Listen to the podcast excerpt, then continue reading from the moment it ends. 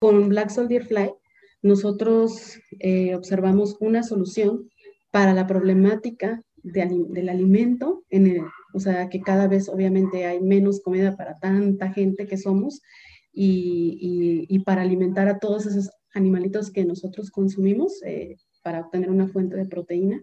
Bienvenidos a Transfer, el podcast número uno enfocado al ecosistema de innovación y a la economía del conocimiento donde hablaremos de emprendimiento, transferencia de tecnología, ciencias de la vida, bioeconomía, innovación tecnológica y tendencias de la actualidad. Acceda a información concreta, precisa y valiosa, de la voz de líderes de opinión, expertos, científicos e invitados referentes en la industria de alto impacto. Si eres emprendedor, una startup, científico, inventor, tecnólogo, inversionista o te interesa transformar el futuro, bienvenido, ya eres parte de Transfer. Hola a todos, bienvenidos a su podcast Transfer por Bionovation. Mi nombre es Oscar Mendoza y soy director general de Bionovation y tengo el placer de tener conmigo aquí a Bere Vázquez Ibarra y a Gema Cristóbal Mondragón. Ellas son doctoras y nos van a hablar mucho de cómo ha sido la transición de la parte académica ya a llevarlo a la industria y en específico cómo están haciendo trabajos tan relevantes para la proteína de insecto. Hola, ¿cómo están? Buenos días, ¿cómo les va? Hola, buenos días, Oscar. Bien, gracias. Hola, buenos días, Oscar. Bien, ¿qué tal tú? ¿Cómo estás? Bien, contento de tenerlas acá. Eh, ha sido algo muy, muy relevante para mí tenerlas porque hemos vivido juntos una experiencia que ha sido la transición de ustedes de la academia a la industria. Y bueno, eso es algo que es un cambio muy significativo. Eh, quisiera empezar hablando, Berek, si nos puedes hablar un poco de, de tu experiencia, qué estudiaste, qué has vivido en tu, en tu recorrido. Sí, gracias, Oscar. Bueno, yo tengo una formación científica, eh, tengo una licenciatura de química farmacobióloga hace muchos años. Posteriormente ingresé a una maestría en biología molecular en el IPCIT, un centro de investigación del CONACYT. Ahí trabajaba con levaduras, microorganismos, todo, todo lo relacionado con biología molecular, manipulación de genes. Posteriormente ingresé a la UNAM al posgrado de Ciencias Bioquímicas en el Instituto de Fisiología Celular de la UNAM. Ahí también trabajaba con, con levaduras, pero ya en el área de transducción de señales.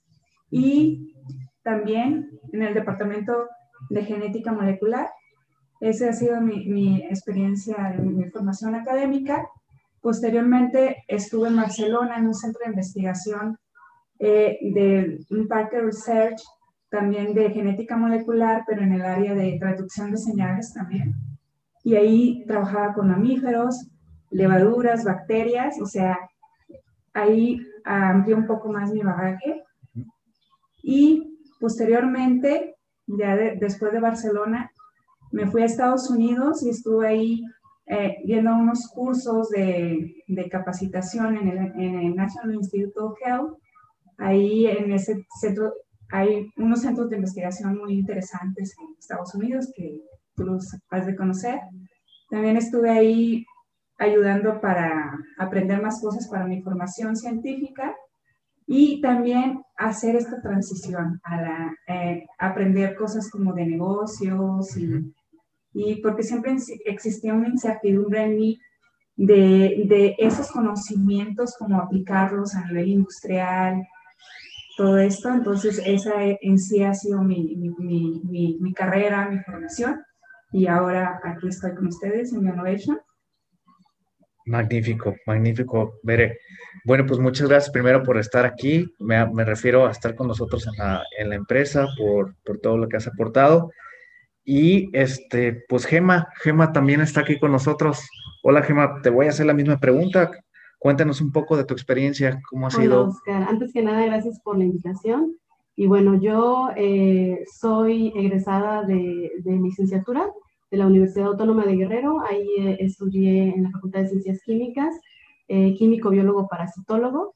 Eh, posteriormente, cuando terminé este, la licenciatura, me trasladé de Guerrero a San Luis Potosí, en donde eh, estudié la maestría en biología molecular en el Instituto Potosino de Investigación Científica y Tecnológica. Ahí fue donde conocí a Bere, donde este, fuimos compañeras de, la maestría y al finalizar, bueno, ahí en la, en la maestría, eh, yo, al igual que Bere, de hecho, coincidimos también en el laboratorio, eh, solo que con diferentes proyectos. Yo también trabajé con microorganismos, específicamente con hongos filamentosos y bacterias, eh, en base de biología molecular. Y después eh, apliqué para ingresar al doctorado en la Autónoma de San Luis Potosí para trabajar con diferentes modelos de mamíferos, de células de mamífero en cultivo celular. Y ahí pues apliqué todo lo que había aprendido de biología molecular en microorganismos, pero este, hacia células de mamífero. Eh, durante mi, mi, doctorado tuve la oportunidad de hacer diferentes estancias de investigación en la Universidad eh, Autónoma de México y en la Autónoma de Morelos, en donde aprendí a hacer cosas de biofísica y cosas de, de bioinformática. Eh, y bueno, al finalizar mi doctorado, pues estaba la pregunta sobre qué iba a hacer, hacia dónde iba a ser eh, mi postdoctorado y bueno, en eso surgió una oferta para regresarme a la Universidad Autónoma de Guerrero eh, para incorporarme eh, a trabajar con cáncer cervicouterino. Y bueno, pues ahí yo encontré como, vi una oportunidad para incorporarme, bueno, para, para aplicar todos mis conocimientos hacia algo ya más de aplicación de, de, de algún, de biomedicina y para, para poder estudiar una enfermedad ya como tal y también al mismo tiempo para poder incorporarme a la universidad. Y bueno, ahí se realicé, tuve un contrato de un año eh, como investigadora postdoctoral y bueno, trabajé con, con cáncer cervicouterino y biología molecular y ya un poquito también más enfocado a la transducción de señales.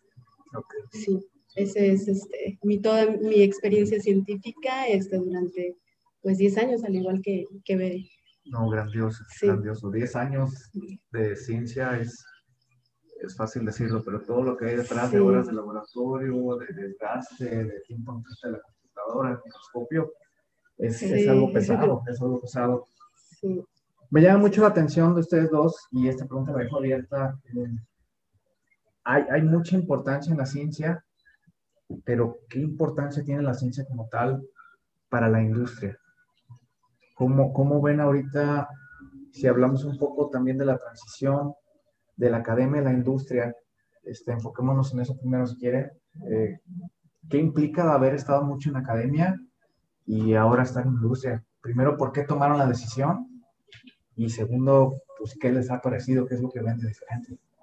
Eh, bueno, siempre bueno, para un académico es muy difícil la transición en el aspecto de que pues uno sigue una línea recta, ¿no? De que postdoctorado, después compites para una plaza de investigador y te quedas, y luego ya vas compitiendo, vas subiendo de niveles, ni uno, ni dos, ni tres. Pero en el trayecto que he estado en diferentes partes en la República y en Europa, me di cuenta al estar en Europa que, que la colaboración academia con empresa es muy común en otros países. En Estados Unidos lo vi mucho. En el NIH tenían muchos contratos con empresas grandes. Los investigadores estaban muy familiarizados a presentar sus proyectos a empresarios y, y, había todo un conjunto de, de, personas como gente de transferencia de tecnología, que las tecnologías de la academia se aterrizaban a nivel industrial y solucionaban problemas emergentes. Eso me pareció muy, muy interesante, que creo que en los países de desarrollo se da mucho.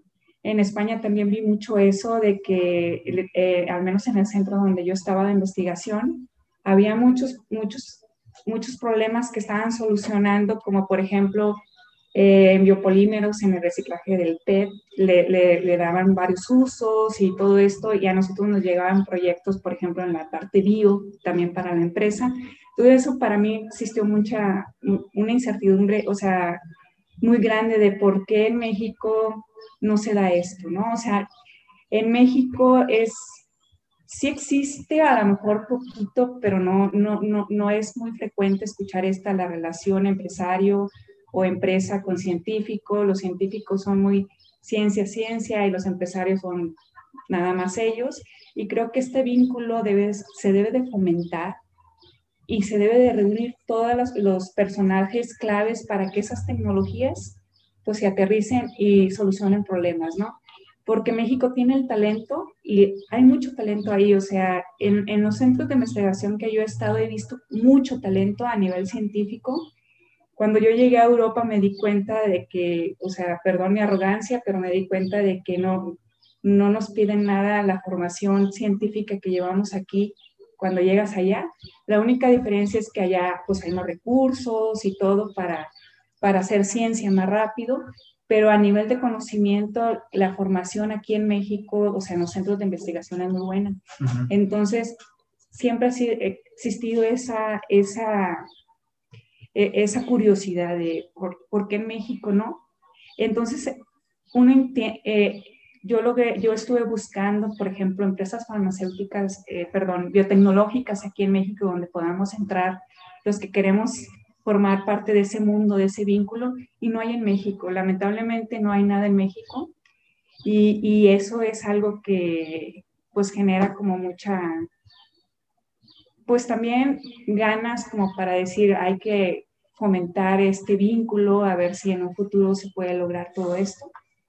Y pues yo estoy muy agradecida de formar parte de Innovation, aquí esta empresa, porque hacen ese vínculo, ¿no? Empresa, ciencia para solución, la solución de problemas y creo que es de las únicas en el país.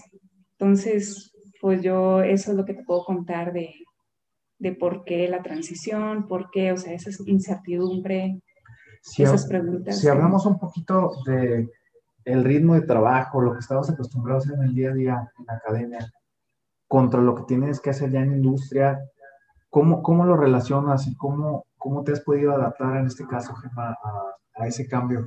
Porque yo por lo que intuyo, pues son, pues son cosas diferentes. ¿Cómo, cómo, lo has vivido y cómo te has adaptado? Pues mira, ha sido, desde, desde mi punto de vista, no ha sido tan difícil. La verdad es que es más, la transición ha sido más trabajarla de manera como mental que en la práctica, en mi, en mi parecer, porque eh, al día a día aquí eh, pues estoy en el laboratorio, eh, trabajando con, con colegas, plan, este, investigando, proponiendo experimentos, ejecutándolos y sacando conclusiones. sacando eh, soluciones que se van a aplicar, pero ya de manera inmediata. Y eso es algo que, que no, que, que, sí es, eso es lo diferente, ¿no? Hacerlo aquí del día a día que hacerlo en un laboratorio. En la academia, en mi caso, eh, eh, yo no, no estaba tan consciente de esta, de esta transición, de hacerla de la academia a, la industria, porque incluso hice un año de, de, de postdoctorado y en ese año este, me estuve preparando para ser investigadora, eh, para eh, eh, abrir una nueva línea de investigación, dar clases a los chicos de posgrado y todo eso. Pero de lo que sí puedo decir que fue determinante para mí es que dar, haber dado clases, haber tomado una, haber dado una materia en la carrera de biotecnología a los chicos, sin yo tener ese esa eh, experiencia como tal en la, en la biotecnología, sino que desde el punto de vista de biología molecular, que es en la parte en la que yo soy experta, eh, me entró y me nació esa curiosidad por hacer investigación en biotecnología. Sin embargo, yo no tenía todo ese bagaje de, de, biotecnóloga, ¿no? Solo de, de bióloga molecular. Y eso fue lo que me hizo como yo querer eh, empezar a leer acerca de nuevos modelos, nuevas eh, eh, tendencias en biotecnología. Y eso fue lo que me, me, nació la curiosidad por saber si yo podía investigar acerca de la biotecnología, aunque yo no fuera experta en eso. Y la verdad es que uno como que te formas un concepto de lo que debe de ser un científico y te lo imaginas pues en, una universidad, dando clases, en, una oficina, con su laboratorio, dirigiendo a sus alumnos, eh, una, línea de investigación que cada vez se vuelve más específica y te vuelves por eso súper experto en un tema muy pequeñito y, y, este, y continúas esa investigación durante 20, 30 años si quieres, ¿no? Eh, y bueno, eres el, el, más experto en esa área. Eh, en cambio, aquí eh, en, en, la industria, me di cuenta que, por ejemplo, toda esa trayectoria que, que yo traía desde, incluso desde, o sea, desde la licenciatura hasta el postdoctorado, yo sí era capaz de aplicar todo ese conocimiento y descubrí que tenía habilidades que no sabía que tenía. Y, y, además comencé a, a, aprender nuevas habilidades, ¿no? Entonces, realmente en el día a día eh, no es tan distinto. O sea, investigas, claro, es, son modelos nuevos, ahorita estamos trabajando con un modelo completamente nuevo que no, que no habíamos manejado, sin embargo no ha sido tan difícil porque a lo largo de nuestra carrera habíamos ya enfrentado ese reto anteriormente, ¿no? Que si modelo de animal, que si microorganismo, que si este mamífero y todo eso, entonces realmente eso no ha sido distinto, investigar, leer acerca de eso y simplemente como el enfoque es distinto. Y al final es sumamente, o al menos yo lo he encontrado muy gratificante porque la aplicación de, lo, de, de, los experimentos que haces es más, muchísimo más inmediata que cuando haces en la academia. Entonces, eh, la verdad es que para mí ha sido muy, muy fácil desde ese punto de vista y me siento muy feliz de estar, de haber hecho esta transición o de estar más bien todavía en esta transición de la academia a la industria me gusta mucho cómo lo pones y, me recuerdo dos tipos de mentalidad de acuerdo a, la psicología que hablan. Uno es la mentalidad fija, que es la que nos han inculcado muchísimo, creo que en, en, México, en Latinoamérica. La fija implica que tú tienes y naciste de manera innata con ciertas habilidades, ciertos conocimientos y ciertas capacidades. Y hasta ahí vas a llegar y pues ya lo que hiciste, pues lo hiciste y ya no puedes hacer más. Claro. Y así es como nos inculcaron mucho. Y está la otra que es la, la mentalidad de, de, aprendizaje continuo o de apertura y simplemente implica que pues vamos a aprender lo que vayamos queriendo aprender y que tenemos un rumbo que nosotros mismos podemos determinar y que no es fijo, es, es más bien algo que tenemos que ir nosotros manejando con el tiempo. Y eso me gusta mucho porque creo que el miedo juega un papel fundamental y muy grande en que no hayamos podido desarrollar muchas cosas porque nos inculcan que nada más eres esto, nada más eres esto, como que juegas un rol muy definido. Y la verdad es que si nos abrimos, podemos hacer muchas cosas y lograr pues muchos objetivos diferentes de lo que a lo mejor nos hubiera imaginado. Entonces, creo que esa parte de, tener la apertura de, de, de, poder aprender otras cosas y poder jugar diferentes roles, es algo que, significa desarrollo al final. Y me parece que si unimos esta parte de academia, ciencia, con ingeniería y con mercado, ahí sí nos salimos a poder sacar productos y servicios. Que yo sé que en la academia muchos lo ven como algo malo o limitante o, o a lo mejor engreído, pero creo que es, es lo que nos va a dar más cartas para poder realmente hacer cosas importantes. Si conseguimos sacar productos y servicios que solucionen problemas grandes, entonces le vamos a dar desarrollo al país. Y creo que eso es lo que nos, nos puede ayudar a detonar esto. Eh, de aquí, para seguir, mi, última pregunta aquí de manera general.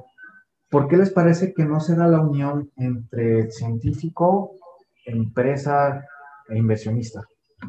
Eh, yo siento que es por la falta falta de, de conocimiento. O sea, yo me di cuenta en Estados Unidos que, eh, por ejemplo, hay muchos, hay cursos de la parte científica donde los juntan con las partes de, de innovación, desarrollo, transferencia de tecnología y todo esto. Aquí en México, eh, al menos yo hablo por mí, no, nunca recibí una formación así o, no estaba, no me acerqué o, no sabía cómo. Por ejemplo, también lo que pasa mucho es, por ejemplo, un doctor que tiene algo muy interesante que quiere patentar, la falta de información, la falta de conocimiento hace que el doctor, nosotros como doctores cometamos errores, pero es que no sabemos, simplemente porque nos falta esa asesoría, publicas, porque a nosotros se nos vende la idea de que eh, nos miden en cuanto a las publicaciones científicas, en dónde publicas, el impacto de la revista, ¿no? Y, perdemos, la perdemos como a veces el sentido por estar en, el, en, ese, eh, eh, en el camino de la ciencia aquí en México, ¿no? Por ejemplo, conozco un caso de un científico que tenía una idea muy buena publicó y cuando quiso patentar su tecnología ya no pudo patentarla porque ya estaba publicada, ¿no? Ya era de dominio público. Ya era de dominio público. Entonces, eso es muy triste. O sea, yo creo que en México se tiene que fomentar una, esa unión entre el, el investigador, todos los centros de investigación tienen oficinas de transferencia de tecnología, deberían de acercarse, ellos deberían de ser unidos, porque al fin de cuentas esas oficinas transfieren las tecnologías que hacen los doctores que están en los centros de investigación, pero no existe ese vínculo y mucho menos con la empresa. Si, si ellos son los que transfieren la tecnología a la empresa o a un producto final, siento que es la falta de conocimiento para mí, en mi punto de vista. Yo creo que, que, todo eso que mencionas, Veré, o sea, es cierto, y la falta, o sea, la falta de, que no, prácticamente se podría decir que, que, los científicos, los investigadores, no, no estamos en ningún momento expuestos a ese tipo de información. Entonces, en, en ningún momento, en ningún posgrado, en ninguna este, carrera eh, biomédica, científica, te exponen a ese tipo de, de conocimiento y de información. O sea, en la parte en la que todo lo que generes puede ser aplicado o puedes encontrarle una aplicación y que puedes, si tú hablaras o tuvieras una manera de comunicarte y de compartir eh, cierto lenguaje con los inversionistas, con la industria, podrías, podríamos hacer más cosas juntos y podríamos encontrar soluciones a problemas no solo emergentes, sino los que llevan años, años aquí en nuestro país, ¿no? Entonces, yo creo que algo que, que hasta ahorita sí, a mí me gustaría en algún momento, no sé, proponer, es que en las universidades, de todas las carreras, en las universidades, en los posgrados, se fomentara que aprendiéramos los científicos el lenguaje del inversionista y de la industria para poder comunicarnos y poder eh, trabajar en conjunto para encontrar soluciones a los problemas de nuestra comunidad, de nuestro país y que también sean rentables, ¿no? Para que la misma solución se pueda autofinanciar. Sí, eh, totalmente de acuerdo. por ejemplo, otra cosa que yo quiero agregar es que, por ejemplo, que quede claro, yo, o sea, nosotros hicimos mucha ciencia básica en todo nuestro trayecto, o sea, yo hice ciencia básica, eh, el hecho de hacer ciencia básica no implica de que no puedas eh, solucionar problemas. O sea, me di cuenta de que tú vas adquiriendo un bagaje científico, unas skills, como lo decía Gemma, que te van generando criterios, te van de maneras de pensar, maneras de solucionar problemas, maneras de todo. Entonces, yo siento que no importa que uno haga ciencia básica, siempre con nuestro conocimiento podemos solucionar cosas imagínate si se juntan varios científicos y decir, bueno, por ejemplo, el ejemplo del sargazo, ¿no? El problema que tuvimos ahora en, Cancún hace unos años. O sea, ya, ya tengo entendido que ya, ya lo están usando, ya la ciencia se está metiendo, miopolímero y todo eso. Entonces, eso es muy bonito, o sea, y no, y no un científico de ciencia aplicada es el que se va a encargar de eso, no, todos podemos entrarle pues es lo que nos estamos dando cuenta. O sea, yo al menos que era ciencia básica, ahorita estoy haciendo un proyecto que está generando un producto, ¿no? Estamos trabajando con un... Y fíjate que ahorita que lo dicen, creo que también de parte de, de, la gente que estudia negocios, administración, lo que me quieras llamar, también hay una, una falta de información en todo esto, lo que es la ciencia. Y creo que eso nos hace que cada quien busque por su camino de manera muy aislada opciones y de acuerdo a lo que sabe, pero también a la gente de negocios le falta aprender algo de ciencia, aprender qué se está haciendo en los centros de investigación. y creo que es algo muy común porque normalmente te sientes muy cómodo con la gente que piensa como tú. Sí. Pero ahora vete con gente que piensa totalmente diferente, que habla otro, es que es, como si fuera otro idioma. Sí, Te expresas diferente, tu secuenciación es diferente.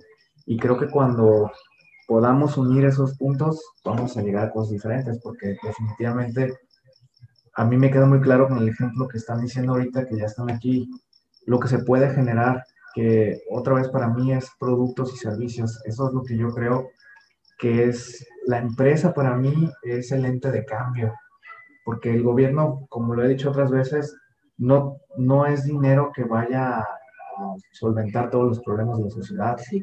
Para mí la empresa es uno de los entes de cambio y es uniendo pues, todo este conocimiento para resolver problemas, para generar riqueza y que esa riqueza pues, se queda en el país también, o en los países de Latinoamérica, que no sea nada más una mera maquila, como lo vengo diciendo muchas veces de manera repetida, sino más bien un lugar de desarrollo, donde más bien se pueden exportar productos o tecnologías o licenciar de manera que, que tenga más impacto.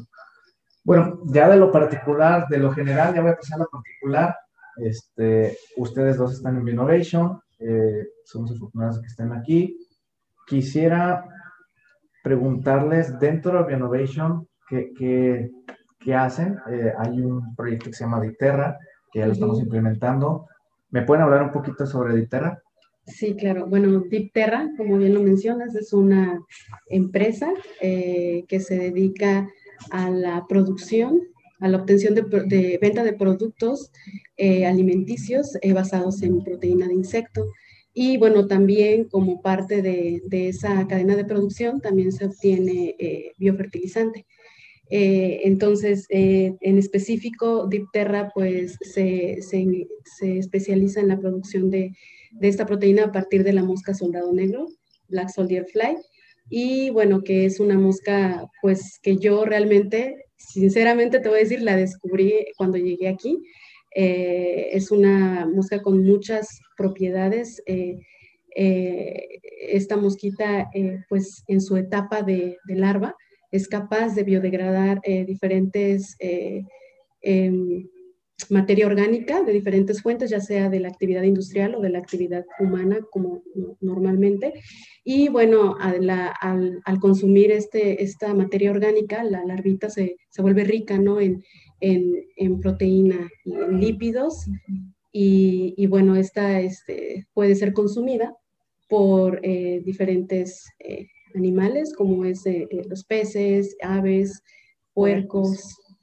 Si nos vamos por los objetivos de sustentabilidad de la ONU, una de las grandes incógnitas es cómo aseguramos que va a haber seguridad alimentaria, cómo, cómo sabemos que vamos a poder alimentar a toda la gente.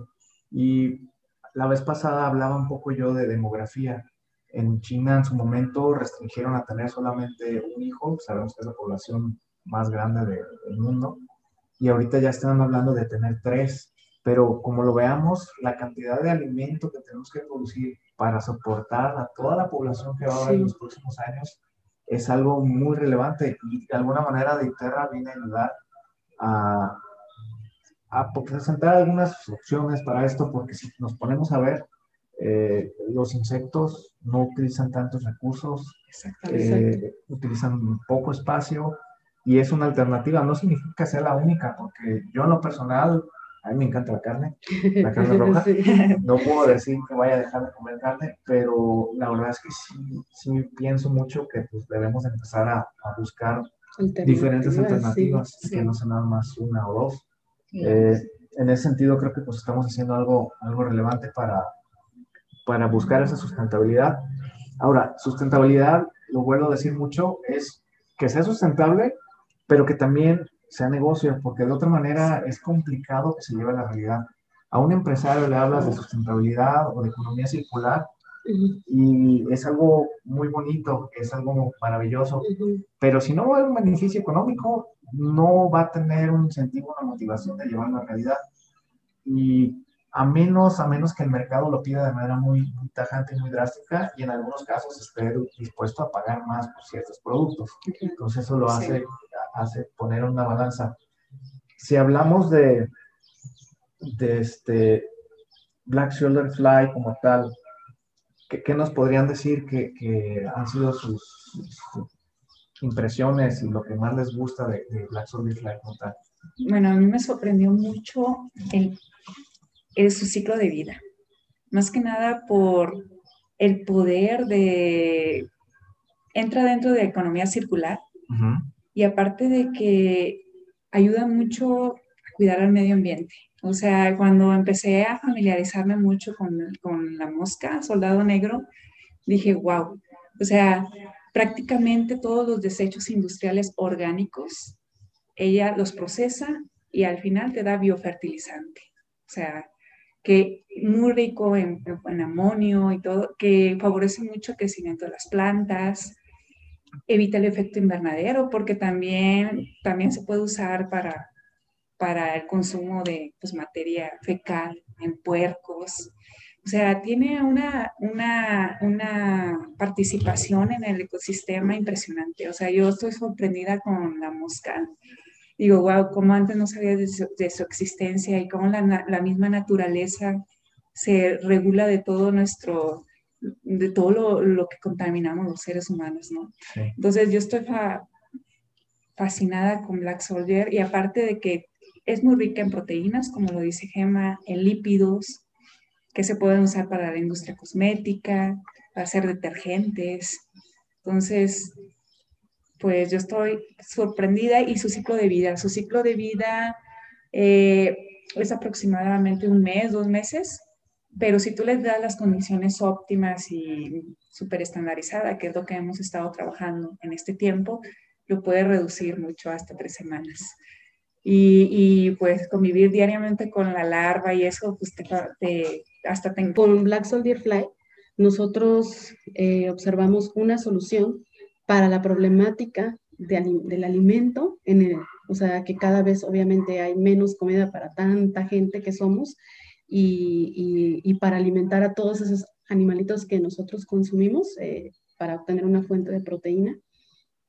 Eh, entonces, soluciona la parte de sustentabilidad de, del consumo de proteína ¿no? para, los, para los humanos, que al final va a terminar en la, en la cadena alimenticia del, del, humano, pero también para darle una solución a los desechos, que ahorita, o sea, los desechos están ahí amontonados todos los orgánicos eh, y los subproductos de, de, las, de la industria, pues también, ¿no? O sea, están ahí, sin embargo, al aplicar y al tú introducir eh, a la larva de, la, del Black Soldier Fly, también reduces esos desechos. Y no solamente los reduces en cantidad, sino que se vuelven proteína y lípidos eh, en forma de larva, en biomasa de larva, y además esos desechos reducidos tienen un valor extra porque ahora tienen otras propiedades que los hacen eh, atractivos como biofertilizantes y que a su vez van a poder ayudar a, mejorar ¿no? el crecimiento de, de, los, de otros alimentos, de, cultivos vegetales y frutas que nosotros también consumimos. Entonces, por donde lo veas, es, es sustentable por todos lados, además de que la mosca, pues, no necesita mm, mucho, ¿no? Este, más que las condiciones que nosotros hemos estandarizado, estandarizado para que pueda mantenerse y crecerse y, reproducirse. Y fíjate que otra vez, ¿no? Hablando de, de economía, economía circular y todo esto, se habla mucho de lo que es, pero casos específicos de repente no ves tantos y, este creo que es uno muy, muy grande. Sí. Si hablamos de, de, Latinoamérica, si hablamos de México como tal, hay muchos residuos ahí. Hay, hay, mucha cantidad de residuos que pueden ser aprovechados y hablamos de que pues, se convierten en materia prima, ¿no? ahí es cuando ya el valor real se conjunta ahí y converge la idea del negocio con la sustentabilidad, con la ciencia y con el producto. y esos son los casos creo que tenemos que buscar más como, como país, porque si, si no podemos encontrar esas oportunidades, va a llegar alguien más y las va a hacer. Sí, Van a llegar de, de, fuera. Claro. Y, creo que también una, en una medida la cuestión de que en México haya tanta abundancia de recursos naturales sí, tiene mucho que ver con que a veces no vemos esas oportunidades, ¿no? Porque, por ejemplo, si, vemos Europa, normalmente, pues, la tierra que tienen para agricultura, pues, no es basta. Este, eh, tienen que ser muy racionales con cómo van a consumir, cuánto van a consumir, cuál es su cadena de suministro, cómo la van a hacer. Y bueno, aquí hay lugares que literalmente vas al sur y, y agarras un árbol a la sí. y ya con eso ya puedes sí, Claro, sí. Entonces eso hace que la perspectiva, sí. pues para, para ver cómo, cómo comes, sí. Este, pues cambie de manera drástica. Exacto. Yo creo que eso es una, una oportunidad que tenemos que ver más como algo que podemos desarrollar y desarrollar esas cadenas de suministro internas, no tanto depender de, de fuera, sino pues nosotros mismos poder usar esos recursos naturales, ese talento, esa infraestructura de, de universidades, centros de investigación, mercado, para poder sacar esos productos o servicios que sí den un valor real a, a las, al país, a las empresas y a la gente, ¿no? Pues creo que eso, eso es muy, muy relevante. De ahí que, que, pues me parece muy bien que, que estemos desarrollando esto y, me encantaría escuchar a, a nuestros a nuestros este, usuarios, a nuestra audiencia, a toda la gente que nos escucha, ¿qué más están haciendo ustedes para, para hacer bioeconomía? ¿Qué casos específicos tienen? Y en este caso, nosotros, si alguien desea y necesita algo en cuanto a este tipo de mosca de Black Fly, estamos aquí también para, para poder aportar y poder ayudar. En específico, esta es una oportunidad grande para nosotros y creemos que es una buena oportunidad para, para todos en México y en Latinoamérica y creemos que, que vale muchísimo la pena poner esfuerzo en esto.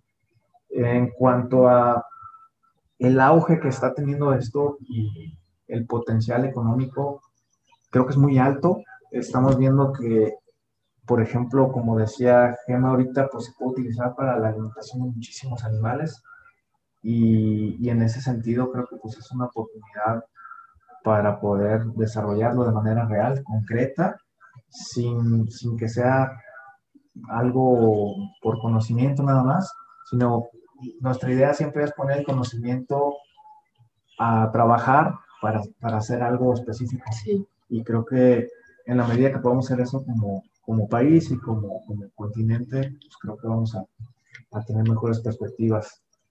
Eh, pues bueno, no me queda más que agradecerles muchísimo a, las dos su tiempo. ¿Hay alguna recomendación que nos puedan hacer, por favor, cada una de ustedes, a científicos o emprendedores que estén pensando o que tengan la inquietud a lo mejor de pensar en algún emprendimiento o tal vez de, de poder tener contacto con empresas? Bueno, pues eh, dado que realmente no hay, como mencionó ver al principio, este, si en algún momento uno como científico busca eh, algún tipo de trabajo en la industria aquí, en específico en México, eh, pues es, es, difícil, ¿no? Es difícil y eh, por eso te digo que yo me siento muy contenta y creo que somos muy afortunadas de estar aquí en BioNovation, porque aquí no solamente estamos porque tenemos un grado ¿no? de, doctora y así, sino que realmente estamos implementando eh, todo lo que aprendemos, todo nuestro conocimiento. ¿Por qué? Porque se están eh, eh, desarrollando productos utilizando tecnología, pero esta tecnología está siendo fundamentada por la ciencia, que es lo que realmente estamos haciendo Ver y yo aquí. ¿no? Entonces, eh, yo creo que pues Bionovation es, es, pionero en esto aquí en México. Eh, sin embargo, no, no creo, yo creo que así como vamos, eh, no tardará mucho en que empiecen a surgir nuevas plataformas, nuevas empresas como Bionovation y además mismo Bionovation va a crecer, ¿no? O sea, va a crecer. Eh, además de que a mí me encanta de que tienen eh, ustedes esa apertura eh, con escuchar eh, nuevas propuestas de negocios con base científica y tanto internas dentro del que se puedan que puedan surgir dentro de la empresa como externas. Entonces, si alguien tiene quiere bioemprender, quiere realizar un modelo de negocio basado en, en ciencia o en tecnología, yo creo que una buena forma de apoyarse ellos y ver en dónde están parados, ver cómo es acercándose a Bionovation, porque Bionovation no nada más es, es la parte de, de, la empresa, ¿no? Como Vipterra, sino que también tiene esta parte de consultoría. Y entonces esta parte de consultoría puede ser de mucha ayuda para aquellas personas que están pensando en bioemprender eh, y para saberles si van, para, para aconsejarles si van por buen camino o cómo, cómo pueden mejorarlo, ¿no? Y cómo pueden mejorar su oferta y cómo pueden disminuir el riesgo para, para llevar a cabo su bioemprendimiento. Entonces, yo creo que si, si nos están escuchando este, científicos, eh, personas que están a punto de graduarse y tienen alguna idea eh, basado ya en su investigación, en la que están llevando a cabo o en algo nuevo que quieran realizar, no, yo creo que sería eh, muy atinado si se, si se acercan a, a Bionovation eh, y, y, sobre todo si pueden este, solicitar eh, este servicio de consultoría para ver si ellos van por buen camino y disminuir el riesgo de su bioemprendimiento. Ahorita hablamos de que no hay mucha unión entre científicos, empresas y a lo mejor inversionistas. Uh -huh. Voy a cambiar un poco la pregunta para ti, Bere. Eh, ¿Cuál sería algún consejo que le darías a algún inversionista que quiera aprender de la parte de, pues, de ciencia, de lo que puede generar y desarrollar, o una oportunidad de mercado, de negocio, ¿qué le dirías a un inversionista tú? Es, mira, así yo le diría, confíen, confíen en los científicos. Hay mucho talento en México, mucho, mucho talento. Eh, entiendo que los inversionistas cuidan su dinero y todo. Hay una palabra que no se me olvida, bueno, una frase, yo le pregunté a, un compañero de aquí de que por qué mucha gente que bioemprende no funciona su bioemprendimiento. Y él me dijo, bueno, pues es que lo importante es el equipo, con quién te juntas para hacer el bioemprendimiento, ¿no? Puede, y tienen que ser las personas claves que lo den todo. Y por ejemplo, aquí yo lo que vi en Bionovation es que está un equipo muy completo, tanto de la parte de la consultoría como como por ejemplo nosotros nos apoyamos mucho con, con, ingenieros que están en la parte de bioprocesos para el escalamiento industrial. Y, y entonces yo que le digo eso a, a, a, los empresarios, pues que crean en el talento de México, que le apuesten a tecnologías, eh, formen un equipo. Y si les falta, por ejemplo, pues lo mismo que Gema, si quieren más información de hacia dónde apostar su dinero, sobre qué tecnologías, pues también Bionovation tiene una parte de asesoramiento, de que te ayuda a, a, a detectar nuevas tecnologías y que, como dice el Gema, de que te baja el riesgo de inversión. ¿no? Bueno, pues eso yo lo que diría es que confíen, pues más que nada, pues eso es lo que yo podría decir. No soy, no soy empresaria, tú como empresario, no sé qué, qué, qué opines por, más bien la pregunta va hacia ti. o, o sea, tú de empresario a, a, ahora estar en parte acá apoyando la bio. Yo te diría que lo importante para mí es hacer un buen equipo. Un equipo sí. es la base de un éxito. Sí. Y tiene que haber mucha dirección también. Tiene que haber diferentes perspectivas. Y un inversionista por sí mismo no va a conseguir los objetivos solo y de igualmente un científico solo tampoco uh -huh. lo va a conseguir. Pero si unes a gente especialista en mercado, a gente especialista en mercadotecnia, a los científicos, a la ingeniería y a la parte administrativa y de negocio, ahí tienes una oportunidad mucho mayor de tener impacto y, y de hacer algo exitoso. Y creo que de eso se trata. Yo creo que falta mucho que nos salgamos de nuestra zona de comodidad y que seamos más abiertos y que podamos hacer casos de negocio, muchos, y algunos de esos no van a funcionar, pero para eso hay muchas empresas y modelos que pueden evaluar esos proyectos, que puedan ayudar al que tiene dinero para invertir y que no se va a hacer con él, a invertir lo que va, va, a valer la pena y que va a tener resultados, y al científico que tiene una idea muy bien sustentada, que se una con gente del mercado para poderlo llevar también a la realidad y dejar de ser importadores natos de tecnología. Claro, claro. Creo que en la medida que podamos sí. hacer eso, vamos a, vamos a hacer cosas importantes. Pues bueno, pues con esto cerramos el podcast el día de hoy. Muchísimas gracias a, a Vázquez, a Gemma Cristóbal y a todos nuestra audiencia, pues gracias por estar con nosotros. Nos esperamos en el próximo episodio de Transfer por Innovation. Hasta la próxima. Gracias. gracias.